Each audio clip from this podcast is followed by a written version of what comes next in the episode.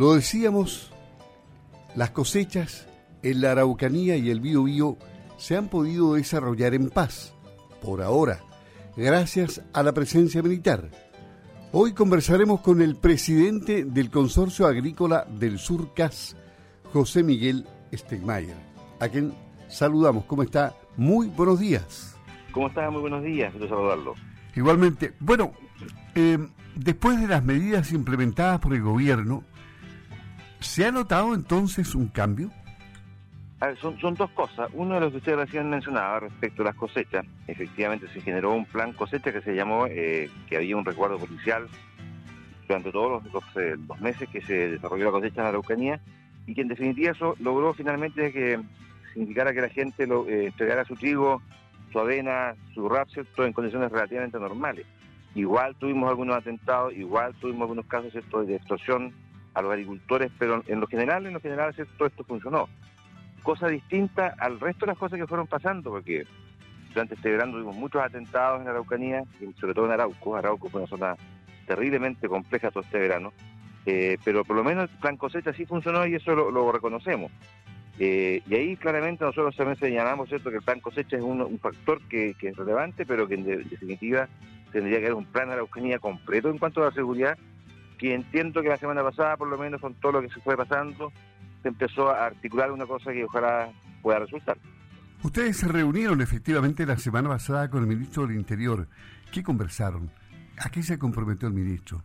Bueno, le manifestamos con toda nuestra fuerza, ¿cierto? La tremenda, tremenda preocupación que tenemos, el, horror que estamos viviendo como agricultores en la Araucanía, en Arauco, eh, con tantos casos ya atentados, con muertes inclusive, que en definitiva, decíamos aquí, la verdad se nos está yendo este sector, se nos está yendo Chile en parte justamente por la violencia, por el terrorismo, y que definitivamente el responsable principal de todo esto, es el gobierno. El gobierno tiene las atribuciones, tiene la, responsabilidad de justamente controlar estos hechos de violencia.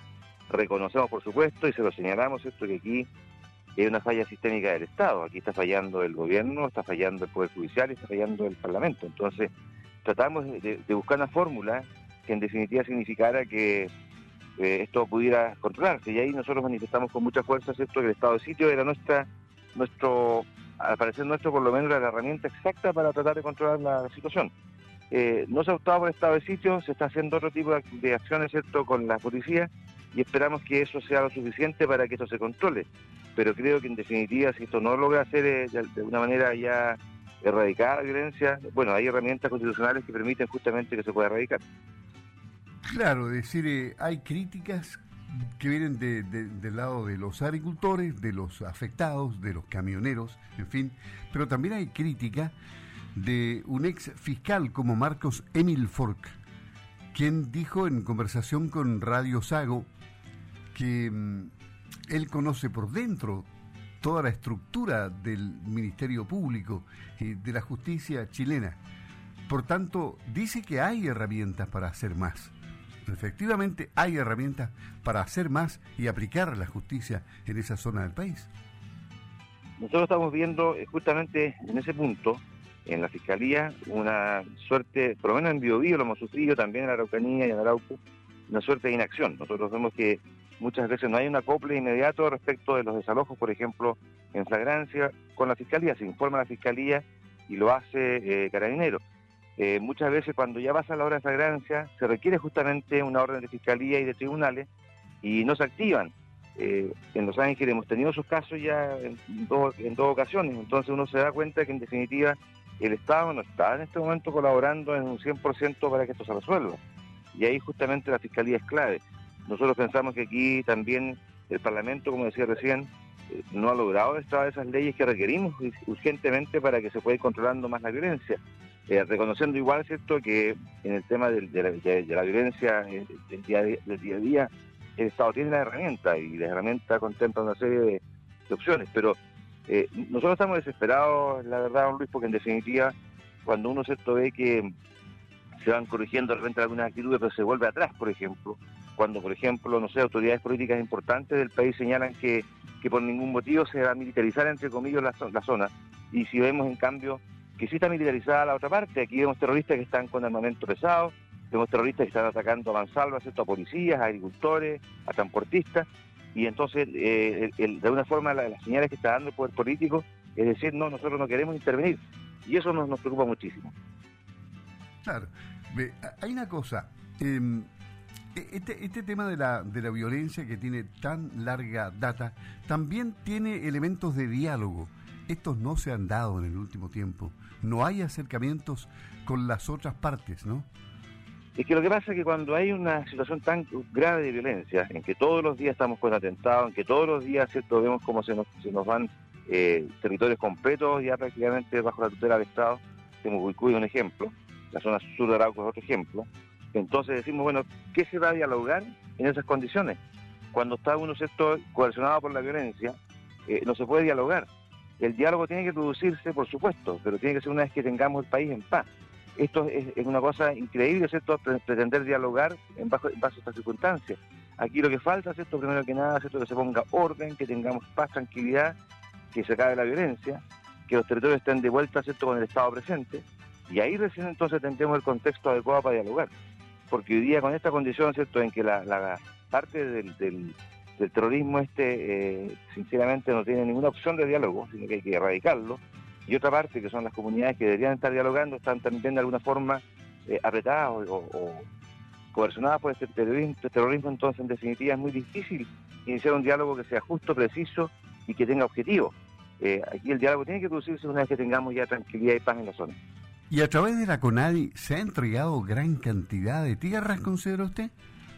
Pero claro, es que cuando se habla de ese asunto y se dice ¿cierto? que no hay compensaciones, que falta esto y lo otro, si uno analiza en estos últimos 20 años la cantidad de hectáreas que se han entregado, la cantidad de recursos que se han destinado a las comunidades, las becas que existen, hay muchos recursos del Estado, de todos los chilenos que hemos pagado nuestros impuestos y estamos entregando estos recursos a un plan que no, no han logrado ¿cierto? tener digamos los éxitos correspondientes, pero son, son cientos de miles de hectáreas las entregadas, son muchos recursos entregados ¿cierto? en apoyo para los campesinos de mapuche, hay una cantidad importante de becas hoy día están en las universidades ¿cierto? justamente para que puedan estudiar y no lo reconocen, eso no se reconoce. Y por otro lado están diciendo, ¿verdad?, un sector de, estas comunidades que ellos quieren un territorio que sea prácticamente un nuevo país.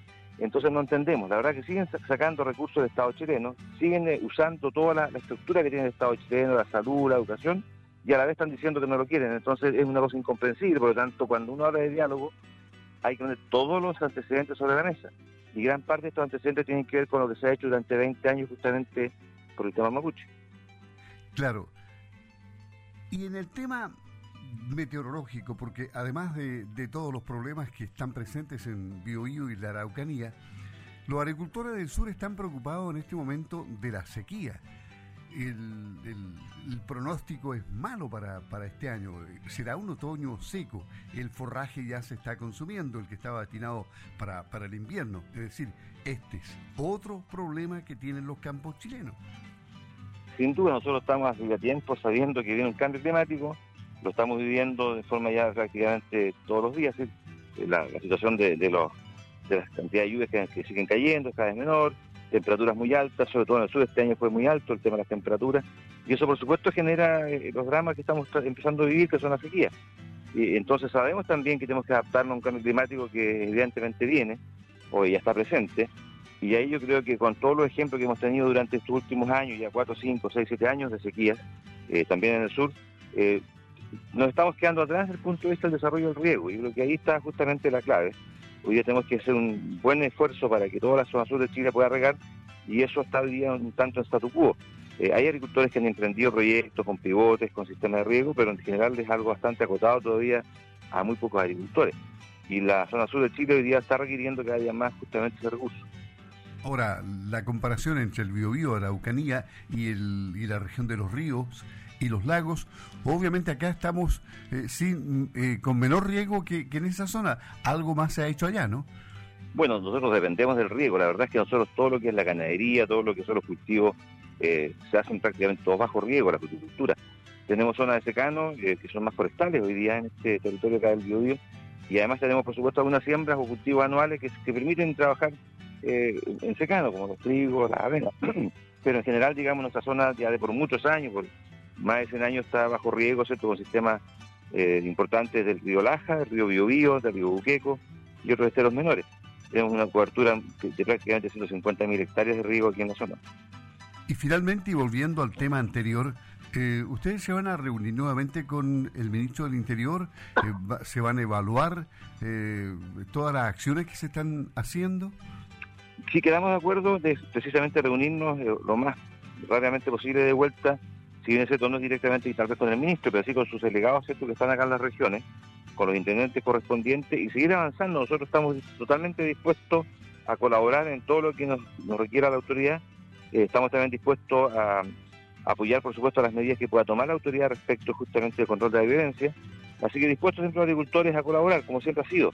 Pero insisto, nosotros no podemos seguir eh, soportando esta violencia porque la verdad es que ya esto está francamente llegando a un nivel en que se están perdiendo territorios completos. Yo creo que cuando uno cierto va a Arauco, una, provincia que está aquí, en el centro de Chile, uno va a Arauco, la verdad es que, que es otro país. Toda la zona, por ejemplo, del sur, de Tirú, etcétera, está hoy día con poca posibilidad incluso que alguien pueda circular. Eh, hoy día se está poniendo un poquito más de orden, esperamos que esto vaya resultando y esperamos también ¿cierto? que el Estado tenga la capacidad de entender como un Estado completo, con el Poder Legislativo, Judicial y el Poder Ejecutivo, de que esto no da para más. José Miguel Estemayer, presidente del Consorcio Agrícola del Sur CAS. Le agradecemos conversar con Campo al Día. Hasta pronto, gracias. Gracias, don Luis, que esté muy bien. Muchos saludos a los agricultores del sur. Gracias. muy bien.